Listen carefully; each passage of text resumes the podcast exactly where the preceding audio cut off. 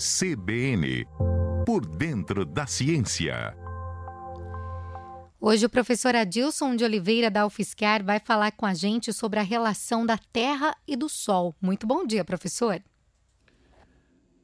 Bom dia, amigos da CBN. Sou o professor Adilson de Oliveira da UFSCar e hoje, no dia 4 de julho de 2022, Há poucos minutos atrás, às 7 horas e 11 minutos, o nosso planeta Terra atingiu a sua maior distância em relação ao Sol.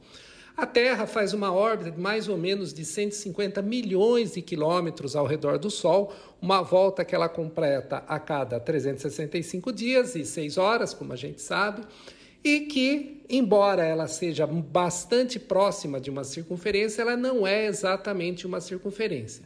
Aliás, todos os planetas têm movimento ao redor do Sol na forma de uma elipse, mas essa elipse costuma ser muito pequena, com muito pouca variação. Então, hoje, no dia 7 de, 4 é, de julho, às 7 horas e 11 minutos, houve então o um momento que a Terra ficou mais distante do Sol que é, é um fenômeno que ocorre justamente por causa desse movimento que a Terra faz ao redor do Sol. O fato da Terra ficar um pouco mais distante do Sol não é nada muito relevante, porque afinal de contas, é, essa variação é muito pequena, não causando nenhum efeito. Aliás, também muitas pessoas confundem o fato da Terra estar mais distante do Sol coincidir com o nosso inverno, que começou aí nos últimos dias, né? começou no dia 21 de junho, e que iniciou-se o inverno. O fenômeno das estações do ano, como o caso do inverno, ele não, não, não está associado com essa distância, essa variação de distância da Terra ao redor do Sol, e sim é, relacionado com o eixo de inclinação da rotação da Terra, que faz então com que ela, ela tenha, né, no caso, nós que estamos no hemisfério sul, recebemos menos luz do Sol, por isso nós acabamos temos, tendo dias mais frios do que quando em dezembro, quando a Terra está no verão, quando nós no hemisfério sul estamos no verão e, esse, e o hemisfério sul recebe mais luz. Também, coincidentemente, sempre no dia 4 de janeiro, ocorre também o periélio da Terra, que é o ponto mais próximo da Terra ao redor do Sol, que coincide com o nosso verão, mas novamente enfatizo, não é esse fato que faz com que tenhamos dias mais quentes.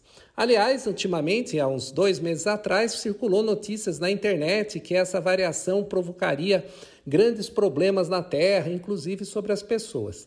Mais uma vez, não passa de uma notícia falsa colocada na internet, o que a gente costuma chamar das fake news, né? Que circulam pela internet afirmando que esse fenômeno afetaria a nossa, nosso dia a dia. Porém, esse fenômeno das, das órbitas dos planetas não serem perfeitamente circulares, elas são observadas não somente para a Terra, mas para todos os planetas. O caso do planeta Marte, por exemplo, a gente observa esse fenômeno mais intensamente porque a órbita de Marte ela é bem mais elíptica do que a Terra. De fato, então, estarmos mais longe do Sol, essa distância maior do Sol, faz com que ah, o movimento da Terra ao redor do Sol seja um pouquinho mais devagar hoje. Então, mudando um pouco a posição do Sol em relação às estrelas, quando visto aqui da Terra. Por isso que a duração do nosso dia, o que o dia solar, que a gente fala que é o movimento do Sol, o movimento aparente do Sol que a gente vê no céu, ele varia ao longo do ano em torno de 15 minutos. Quando ele está no periélio, a Terra está no periélio, ele passa um pouquinho mais rápido e quando nós estamos no afélio, ele anda um pouquinho mais devagar. Por isso que essa variação de cerca de 15 minutos, a gente define então o nosso dia com mais ou menos com 24 horas, como a gente costuma trabalhar. Então, apenas uma curiosidade astronômica: estamos nesse momento mais distantes do Sol, apenas alguns milhões de quilômetros a mais distante do Sol, mas nada disso modifica o nosso cotidiano. Apenas modifica quando a gente conhece um pouco mais sobre a natureza, em particular sobre o movimento dos astros. Era isso que eu queria comentar com vocês. Até uma próxima oportunidade.